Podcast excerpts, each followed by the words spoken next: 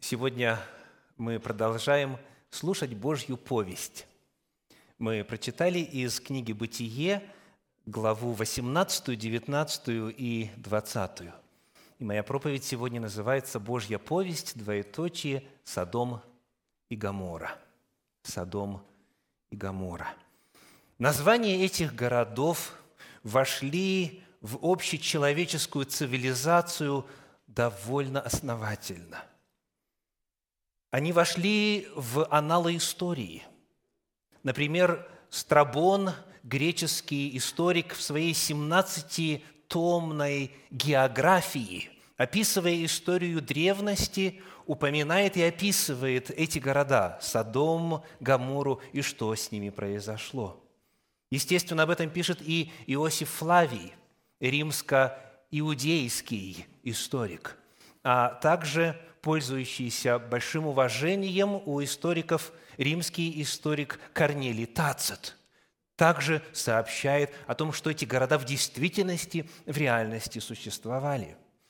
Наименование одного из этих городов, Содом, стало нарицательным и описывает одну из сексуальных девиаций – садомию. О Содоме и Гаморе написаны картины – созданы стихотворения, поэмы и так далее. Нас интересует в этом цикле проповедей вопрос о Божьей вести, которая содержится в прочитанных отрывках Священного Писания именно в повествовании о Содоме и Гаморе. Что Господь хотел сказать? Какова главная весть, которую Он оставил для нас в Своем Слове? Первое, что я хочу предложить вам сегодня изучить, это духовно-нравственное состояние этих городов.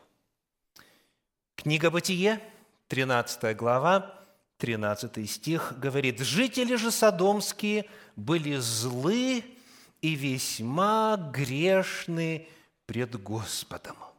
Были злы и весьма грешны пред Господом. Пред Господом можно понять как вот в Божьем присутствии, то есть Бог это видел. Однако в подлиннике используется фраза «ла Ягва», то есть по направлению к Господу, по отношению к Господу – и потому современные переводы, например, перевод Российского библейского общества предлагает так, они были грешны против Господа. Точно так же в современном переводе Кулакова она бросала вызов Господу. То есть они не просто грешили себе сами для себя, где-нибудь тихонечко, в уединении, как часто это бывает. Это делалось нарочито против, вопреки то есть это уже сразу показывает природу этих злодеяний. Это было осознанно, и это было напрямую действием восстания против Всевышнего. В 18 главе книги «Бытие» добавляются краски. Читаем стихи 20 и 21. Написано, «И сказал Господь, велик вопль содомский и гоморский, велик он и грех их тяжел он весьма». Прочитав этот стих, можно задать вопрос, неужели они там все такие были горластые? В чем была проблема? Велик вопль и Содомский, так и Гоморский. В действительности, в одной из древних повестей из Междуречья, которая повествует о всемирном потопе, одна из версий в поэме о Гильгамеше говорит о том, что люди просто шумели очень сильно, Богу и богам, в принципе, трудно было спать, отдыхать, и он говорит, я их всех утоплю – о чем идет речь в Священном Писании? Читаем следующий стих, 21. «Сойду и посмотрю, точно ли они поступают так, каков, каков вопль на них, восходящий ко мне, или нет. узнаю». Такое прочтение более соответствует общему контексту священных писаний, что мы сегодня увидим еще ниже. То есть проблема была не только в том, что они сами грешили, что они делали это подчеркнуто, вопреки воле Божьей, но они еще и окружающих притесняли. То есть люди вопияли Господу на них, жаловались на них. Они чинили зло, они чинили притеснения против других. Следующая глава, 19 глава книги «Бытие», стихи 4 и 5. «Еще не легли они спать». Мы рассмотрим сейчас кратко историю с путниками, которых принял Лот под кров своего дома – еще не легли они спать, как городские жители, садомляне, от молодого до старого, весь народ со всех концов города окружили дом и вызвали Лота и говорили ему, где люди, пришедшие к себе на ночь, выведи их к нам, мы познаем их. Глагол «познаем» является точным буквальным переводом оригинала но не передает то, что имеется в виду. Познать в Священном Писании означает в определенном контексте интимную близость. И вот э, современные переводы так и предлагают. Перевод Кулакова говорит «мы совокупимся с ними». Перевод Российского библейского общества говорит «мы будем их насиловать». Я что должен подчеркнуть? Сколько людей пришли с такой пропозицией? Все жители города. В оригинале все мужчины. Все мужчины, причем сказано от молодого до старого. Весь город собрались, окружили и говорят, выведи этих э, путников, мы вступим с ними в интимную связь. Это не что иное, как попытка массового изнасилования – это страшно, это даже невозможно себе представить. Но именно вот этим распалены были садомляне. Чуть дальше мы прочитаем во втором послании Петра, во второй главе, в седьмом стихе, следующее заявление Священного Писания. Написано, «Праведного Лота, утомленного обращением между людьми, какими?» Экран. «Неистово развратными». Неистово развратными. Вот какими были садомляне. Злы, весьма грешны, против Господа, притесняли людей. Вот, пожалуйста, пример. Путники пришли остановиться, заночевать. И вот такая участь их ожидала было. И вот когда мы читаем дальше, в стихах с 9 по 11, в 19 главе книги «Бытие», написано. Но они сказали, пойди сюда. И сказали, вот пришлец и хочет судить, теперь мы хуже поступим с тобою, нежели с ними. И очень приступали к человеку сему, к Лоту, и подошли, чтобы выломать дверь. Запомните эту фразу. Подошли, чтобы выломать дверь. Дверь куда? В дом. Они дом окружили. Так? То есть они на улице находятся, пытаются проникнуть внутрь. Тогда мужи, те, 10 стих, простерли руки свои и вели Лота к себе в дом, и дверь заперли. А людей, бывших при входе в дом, то есть снаружи, поразили слепотою от малого до большого, так что они измучились, искав чего? Входа. Посмотрите, люди неистово развратные.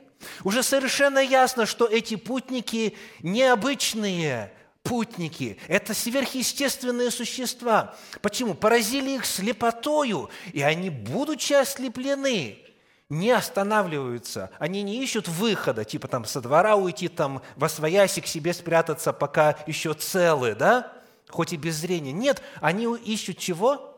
Входа. Они ищут дверь. То есть, будучи слепыми, они хотят на ощупь поймать этих путников и все равно сделать то, что им хочется. То есть это просто невозможно вообразить. Вот эта степень развращенности, степень моральной опущенности, степень низости, до которой дошли жители этой цивилизации.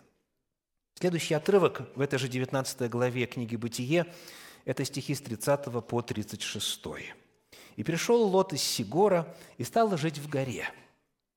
И с ними две дочери его, ибо он боялся жить в Сигоре, и жил в пещере, и с ним две дочери его.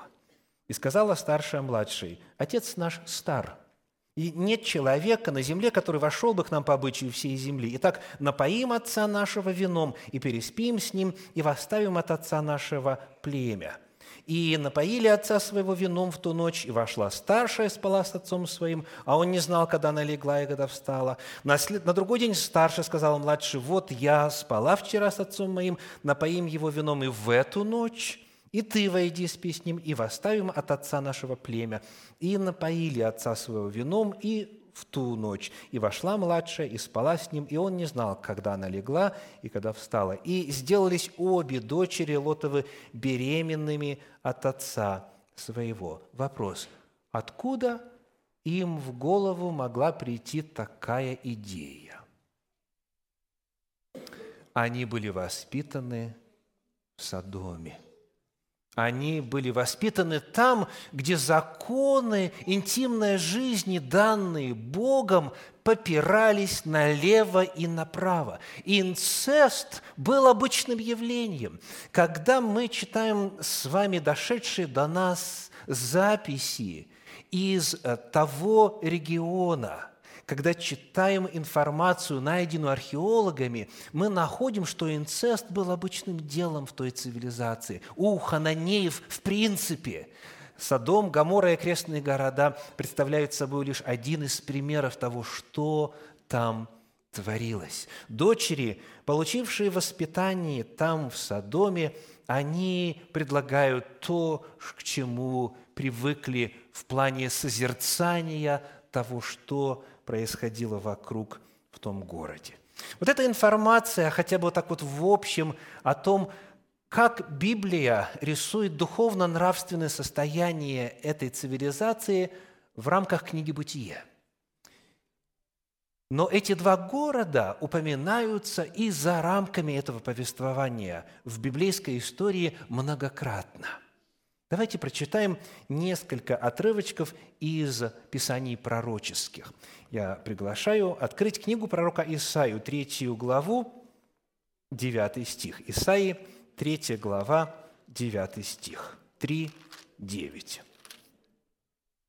Выражение лиц их свидетельствует против них – и о грехе своем они рассказывают открыто, как садомляне, не скрывают горе душе их, ибо сами на себя навлекают зло. Что еще мы узнаем о Содоме и Гаморе? Этими грехами своими они кичились, хвалились, а они об этом рассказывают открыто, они не смущаются – они сами на себя навлекают зло. Одно дело, когда грех в обществе совершается, где-то в тайне, но это а, подвергается общественному осуждению. Народ в принципе против. Культура, общность, живущая вместе, в принципе осуждает. Но совершенно другая ситуация, когда это входит в моду – когда а, рассказы об этом представляются как достижения, когда это смакуют, когда этим хвалятся. Вот как описано духовно-нравственное состояние этих городов. Следующий отрывок – книга пророка Иеремии, 23 глава, 14 стих. Иеремии 23, 14. «Но в пророках Иерусалима вижу ужасное. Они прелюбодействуют и ходят во лжи, поддерживают руки злодеев, чтобы никто не обращался от своего нечестия. Все они предо мною, как Содом, и жители его, как Гамора. Настал момент, когда в истории народа Божия – было такое состояние дел, как в Содоме и Гаморе. Это прямо перед разрушением Иерусалима и началом Вавилонского плена. Итак, что происходило в Содоме и Гаморе, помимо прочего?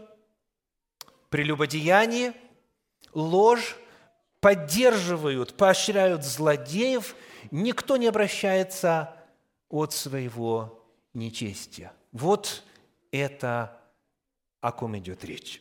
Следующая книга Книга пророка Иезекииля, 16 глава, стихи 49 и 50. 16 глава, 49 и 50.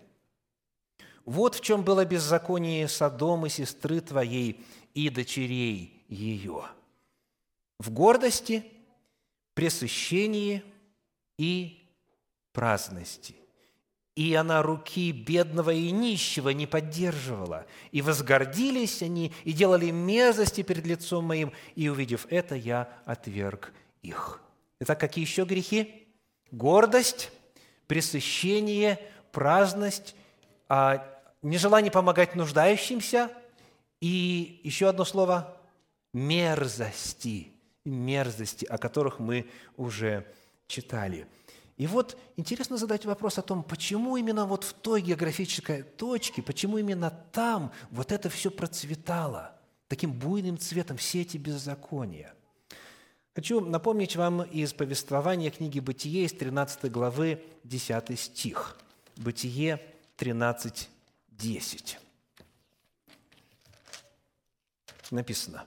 «Лот возвел очи свои и увидел всю окрестность Иорданскую, что она, прежде нежели истребил Господь Содом и Гамору, вся до сигора орошалась водою, как сад Господень, как земля египетская. Итак, сад Господень, как рай Эдемский. То есть условия жизни были там таковы, что Земля давала плод, всего было в достатке.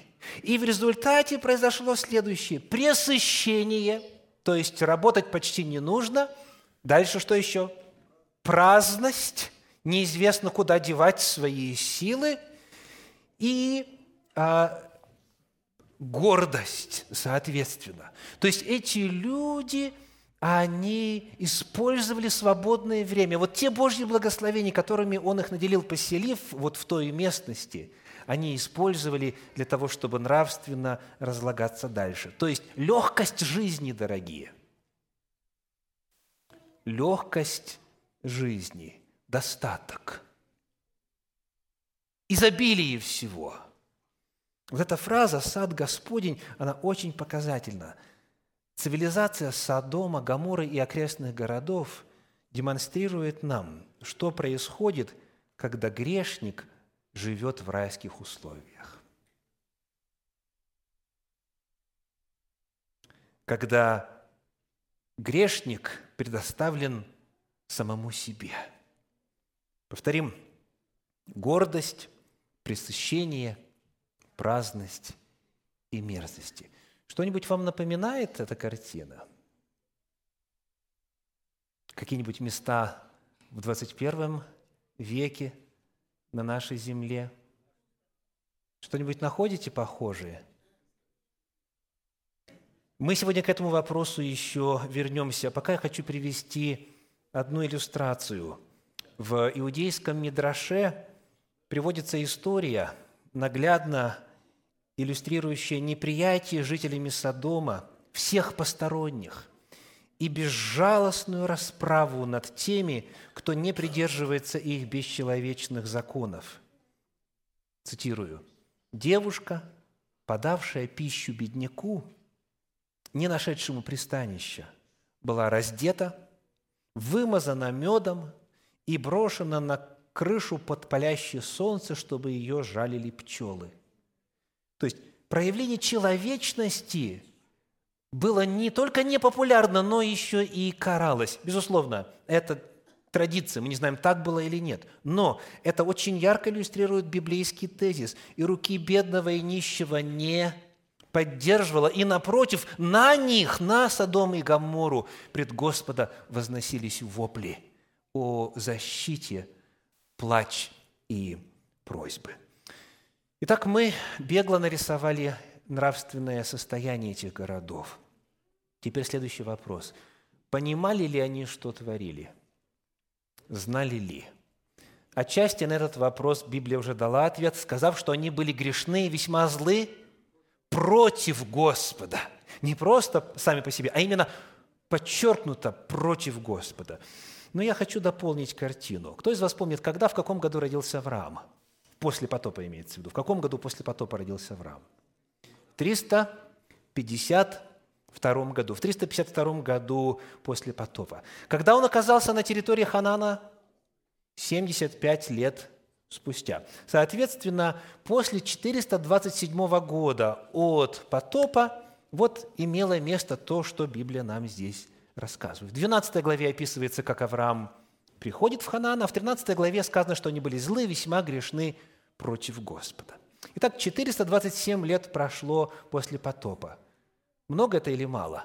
Давайте посмотрим на слайд, на хронологию продолжительности жизни патриархов. Покажете? Ага, пожалуйста. Вот здесь от Адама до Авраама представлена продолжительность жизни и соотношение продолжительности жизни к общей земной истории. И вот там, где проходит красная линия, это 427 год после потопа. Что вы можете наблюдать? Кто был современником тому обществу? Посмотрите. Сима – Сим, Арфаксат, Сала и, возможно, Евер. То есть первые три поколения после потопа еще были живы тогда. Сим, который пережил потоп, да, который имел а, возможность общаться с представителями до потопного мира, он в то время был еще жив. То есть, принимая во внимание продолжительность жизни людей в ту эпоху, совершенно точно, что они о Боге знали – Потому что это было вот совсем недавно. И они о воле Божьей знали. Они не были беззаконниками по неведению. Дальше. Еще один важный момент. В 14 главе книги «Бытие» прочитаем стихи с 20 по 23. «И благословен Бог Всевышний, который предал врагов твоих в руки твои. Авраам дал ему десятую часть из всего. И сказал царь Содомский Аврааму». Царь кого? Царь чего? Царь Содомский. Давайте быстренько вспомним, что перед этим имело место. Коалиция царей пришла и вступила в сражении с этой цивилизацией, Содом, Гамора, крестные города. И одержали победу. Царь Содомский и Гоморский бежали, и вот написано, что имущество и людей все забрали и так далее. То есть, иными словами, та цивилизация была завоевана и уведена в плен туда к Кедарлаомеру и к другим царям. Все, их нету, их нету. Но Авраам с небольшим отрядом своих воспитанников плюс союзников настигает эту коалицию, могущественную армию и одерживает победу над ними, отнимает все, что те захватили в Содоме и Гаморе. И вот теперь Авраам говорит, 21 стих, «И сказал царь Содомский Аврааму, отдай мне людей, а имение возьми себе». Но Авраам сказал царю Содомскому, «Поднимай руку мою Господу Богу Всевышнему, владыке неба и земли, что даже нитки ремня от обуви не возьму из всего твоего, чтобы ты не сказал, я обогатил Авраама». Вопрос, что сделал Всевышний для Содома, Гамора и окрестных городов? Что он сделал? Он их спас – он спас. Все, и им пришел конец. Имущество и жители все были уведены в плен. Но Господь благодаря Аврааму спасает их, и царь Содомский точно знал, да и все пленники, все, кто был вызволен Авраамом, они точно знали, что во имя Бога Всемогущего, Творца неба и земли, они спасены, они избавлены и возвращены на место. То есть Бог уже однажды спасал эту цивилизацию. Более того, то есть они Бога знали, да? Нет? Непременно, вне всякого сомнения, на личном опыте Бога знали – Дальше 19 глава книги Бытия, 12 стих. Прямо перед тем, как город был уничтожен, 19 глава, 12 стих, сказали мужи Телоту, кто у тебя есть еще здесь? Зятья ли, сыновья ли, дочери ли твои? И вот запомните эту фразу. «И кто бы ни был у тебя в городе, всех выведи из сего места». это что? Это шанс спастись. Любой, кто хотел бы признать свою вину, признать Бога, принять Его, кто захотел бы спастись, он мог, он мог присоединиться к Лоту. Кто бы ни был у тебя в городе, то есть кто бы не встал на Божью сторону, на сторону Божьей нравственности, любой мог спастись. Спасение было доступно всем, кто захотел бы выйти.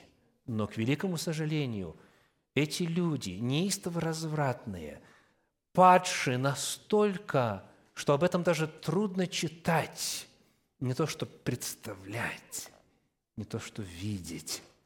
Эти люди остались на своем. Они против Господа. Они нарочито себя ведут так. Они знают, но тем не менее не хотят.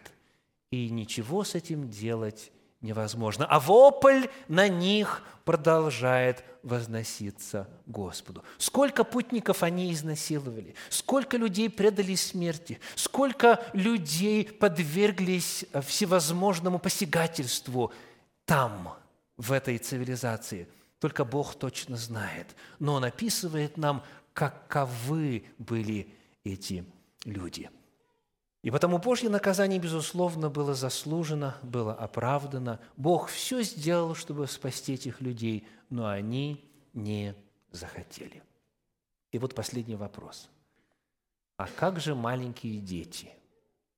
Как же маленькие дети, которые погибли вместе с этими оголтелыми грешниками? Как же быть с теми, кто не понимал, как отличить правую руку от левую?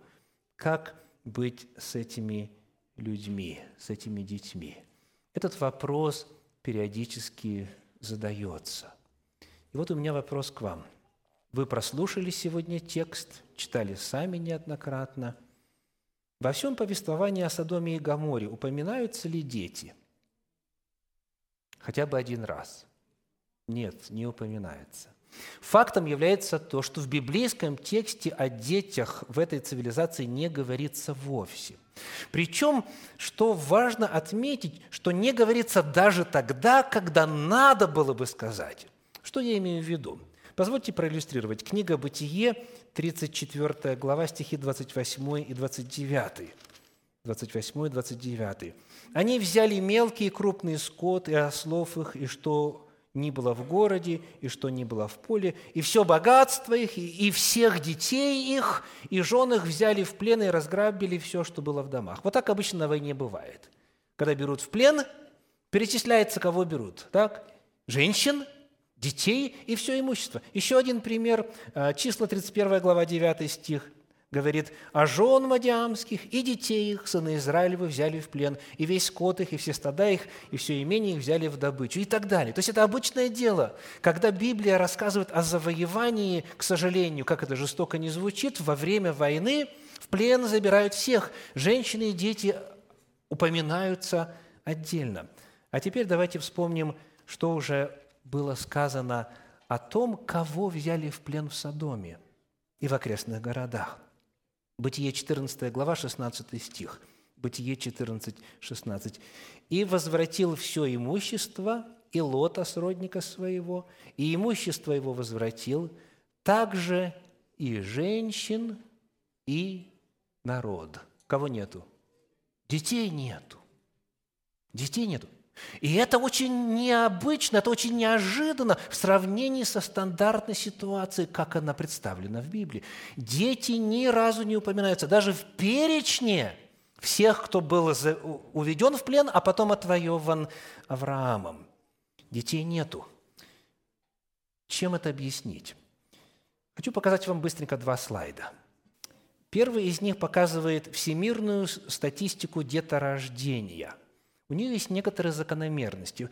В 1965 году в среднем во всем земном шаре, в мире, на земном шаре, каждая женщина в среднем рожала 5 детей. В 1965 году, 50 лет назад, грубо говоря, совсем недавно. Теперь посмотрите, что с этой кривой произошло. Сегодня в среднем во всем мире каждая женщина рожает 2,4 ребенка. Подумайте, почему. Следующий э, слайд.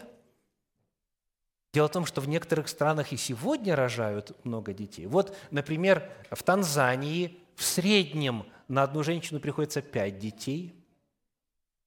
Больше всего в Нигерии семь детишек в среднем на одну женщину. Посмотрите на эти страны, есть у них что-то общее? А кто знает, в каких странах меньше всего рожают? Бедные страны и богатые страны. В некоторых всего 1,1 на одну женщину. То есть фактом является следующее. В среднем, чем выше благосостояние, тем меньше рождаемость. Чем выше и чем, казалось бы, больше можно было бы детей накормить, обуть, одеть и так далее, тем меньше этих детей рождается – в гедонистическом обществе, в обществе, которое живет только для себя, своими удовольствиями, вот в том обществе, которое описано на страницах Священного Писания, дети не упоминаются, и это вполне логично. Зачем нужна обуза? То есть эта цивилизация настолько разложилась, настолько деградировала, что даже о продолжении рода, исходя из всех данных нам известных, они уже больше не заботились. Зачем нужно продолжение рода, эти муки, эти страдания и трата ресурсов и так далее? Так это было или нет, мы точно узнаем на небе. Но фактом является то, что дети ни разу не упоминаются, а значит и обвинение в адрес Вседержителя, и вообще вопрос этот, он оказывается неуместным. Итак, сегодня проповедь называется «Божья повесть», двоеточие, Содом, и Гамора. То, что имело место тогда, к сожалению, снова в истории повторится. Евангелие от Луки, 17 глава стихи с 28 по 30. Луки, 17 глава, с 28 по 30. «Так же, как было и в дни Лота, ели, пили, покупали, продавали, садили, строили – но в день, в который Лот вышел из Содома, пролился с неба дождь огненный и серный и истребил всех, так будет и в тот день, когда Сын Человеческий явится. К сожалению, наш мир в общеземном масштабе все больше и больше становится похожим на Содому и Гамору. И поэтому у меня призыв ко всем присутствующим. Пока еще есть время – выходите из Содома и Гаморы. Речь идет, может быть, не столько о физическом переселении, сколько о призыве оставить все, что похоже, все, что близко, все, что напоминает эти мерзости. Не увлекайтесь, не увлекайтесь тем, что предлагает мир сегодня, если это идет против воли Божьей. Потому что, как было в дни Лота – так будет и в явлении Сына Человеческого. Выходите из Содома и Гаморы, пока еще есть время. Аминь.